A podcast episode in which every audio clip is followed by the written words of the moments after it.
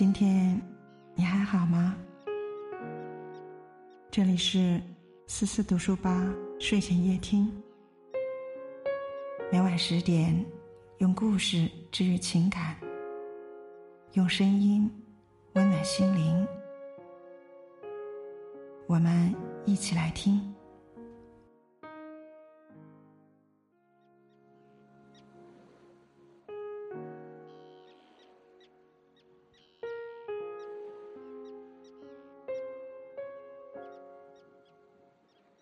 广东男子顶替妇人进火葬场惨遭火化，人间悲剧。前段时间，一则广东智障男子失踪两年，被杀害后顶替妇人火化的新闻事件，牵动着不少人的心绪。事件的起点是黄培坚、黄培清两兄弟，他们住在广东省汕尾市，是当地有名的富人。二零一七年二月十九日，黄培坚因肺癌去世。关于其身后事的处理出现了很大的分歧。为了环保，汕尾市早在2012年推行火葬政策，要求全市火化率达到百分之一百。而黄庭坚在死前坚定告知亲属不想火化，希望能够完整的入土为安。面对此分歧，死者的弟弟黄培清想出了一个折中的办法：借尸火葬。两个尸体，一个尸体火葬，一个尸体土葬。随后，他们联系朋友商量调包火化尸体的事宜。于是，事件中又一个关键人物出现了——黄松斌。他是一个瘸子，没有稳定的工作，偶尔作为司机帮忙运载灵柩，一次收费两百的劳务费。当事件辗转到他这儿以后，黄松斌到处寻觅尸体，眼看火化时间逼近，没有找到合适尸体的他，心生一计，杀人换尸。三月一日。黄松斌驾驶面包车路过陆丰市时，看见了一个在垃圾桶旁翻找瓶子的中学男子。该男子是附近林家的傻儿子林某人，患有先天性唐氏综合征。虽然看起来呆呆傻傻的，但是生活可以自理。在黄松斌的眼里，此人身高约一米五左右，行动迟缓，正是尸体的合适人选。对此，他下车一把抢过林某人手中的瓶子。将其诱骗进车里，目标人物上车以后，黄松斌将车驾驶到某小卖部停下，他购买了六瓶三十多度的红米酒，全数灌给了林某人喝。等林某人喝完酒不省人事以后，黄松斌将其装进了一具事先准备好的棺木，用钉子封住。对于该具尸体，黄培清出了十点七万购买，黄松斌得到了九万元。三月三日，林某人被运往殡仪馆火化，死者黄培坚则被暗中进行土葬。在一众人的目的地到达以后，没有人关心这具尸体从何而来、怎么去世的。他可能是喝酒喝死的，可能是在棺木中闷死的，也有可能是被大火活活烧死的。总之，他死了。随着李某人家属的报警，该事件在两年半后有了进一步的发展。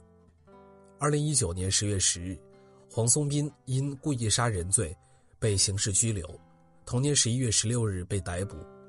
二零二零年九月八日，广东省汕尾市中级人民法院作出一审判决，判处人黄某斌犯故意杀人罪，判处死刑，缓期两年执行，剥夺政治权利终身。另外，违法所获得的九万元上缴国库。一审宣判之后，黄松斌不服，提出上诉。二零二一年一月五日，广东省高级人民法院驳回上诉，维持原判。在这条旧闻被扒出之前，没有人知道该智障男子林某人的名字。但随着整个事件的真相慢慢浮出水面，围观者永远为林某人留一声最沉重又无奈的叹息。看完了最终的裁定书，才发现事情远不止借尸还葬这么简单。杀人者黄松斌的恶，远远超乎了我们的想象。他在出庭交代案件细节的时候说了一句话：“在车上和他交流谈话的时候，发现他有点精神弱智，但是没有暴力倾向。”这句话暗藏玄机，仿佛在说：正因为他弱，才导致了这一切的后果。毫无抵抗力、无还击之力，竟然成为了被人加害的借口。换言之，林某人并不是那个刚好出现的人，只是恰好是一个弱者罢了。没有林某人，还会有下一个弱者。更让人生气的是，杀害了林某人以后，黄松斌没有表现出一丝的愧疚感和负罪感。可能在他看来，他杀的不是一个人，而是一个傻子。裁定文书中还指出，上诉人黄松斌上诉及其辩护人辩护提出，黄松斌与被害人是素不相识的陌生人，没有矛盾和纠纷，没有杀人的故意和动机。黄松斌虽买酒。但并没有强迫被害人喝酒的加害行为，被害人是喝酒后突发疾病死亡，此诡辩被证实是虚假的，法院一一的驳回了。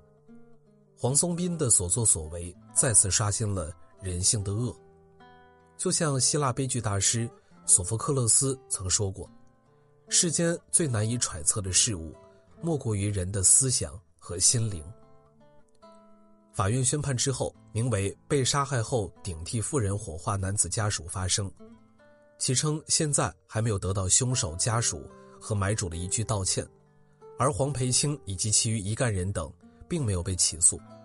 在声明中，家属发自内心的提问：是不是有钱就能够为所欲为呢？是不是他家人再有人过世了，还是一样可以出钱买命，再去祸害另外一个家庭呢？整个事件中，林某人是最悲剧的人物，而相对于黄培清等人，黄松斌又何尝不是一个被有权有势之人所控制的弱者呢？这是一个弱者手拿屠刀，砍向更弱者的悲剧。鲁迅先生曾说过，中国社会底层的人也会经常互相伤害着，他们是羊，同时也是凶兽，但是遇到比他们更凶的兽时，便现羊样。遇到比他们更弱的羊时，便现兽样。在这则新闻冲击着人们大脑神经的时候，另外一则新闻引起了热议：一个艾滋男子羞辱了一个智障少女。四十七岁的广西男子袁志雷，在明知自己患有艾滋的情况下，依然将魔爪伸向了一名十五岁少女。去年五月，被害人蓝某在上学途中路过某代销店时。袁志雷主动要求送蓝某去学校，等蓝某坐上了袁志雷的电动车以后，他将车往学校的相反方向开。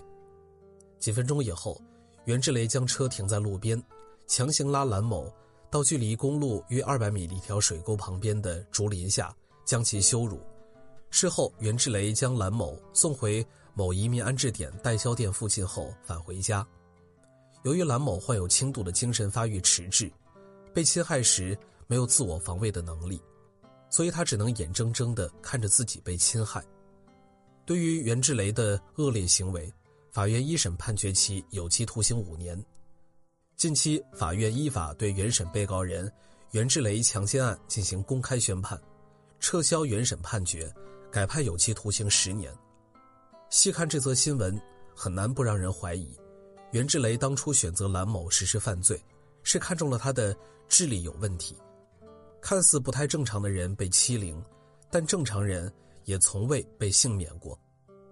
古有《红楼梦》中刘姥姥初进荣国府，被守门人的戏耍；鲁迅笔下的阿 Q，在外面被百般凌辱，不敢发泄，于是跑去欺辱吴妈和小尼姑；现有外卖员被保安活活打死，某电子厂肆意扔员工证件。恶人的屠刀从来都不分人，只要是比自己弱的人，随时都能成为其泄愤的对象，刀下的亡魂。有人说，这个世界只有两种人，一种是强者，一种是弱者。强者肆意生存，弱者饱受欺凌。达尔文主义就曾主张，物竞天择，适者生存。丛林法则讲究优胜劣汰，弱肉强食。但是在现实里，哪有绝对的强者与弱者？不过是放错了位置。相对于更弱者，你是强者；一旦在更强者面前，你就是弱者。保护弱者以及保护更弱者，其实就是在维护社会公序良俗，从而保护我们自己不被更强者欺辱。而社会相对于弱者的生存法则，往往才是体现这个社会进步真正的标志。点亮再看心存善念行善事积善德。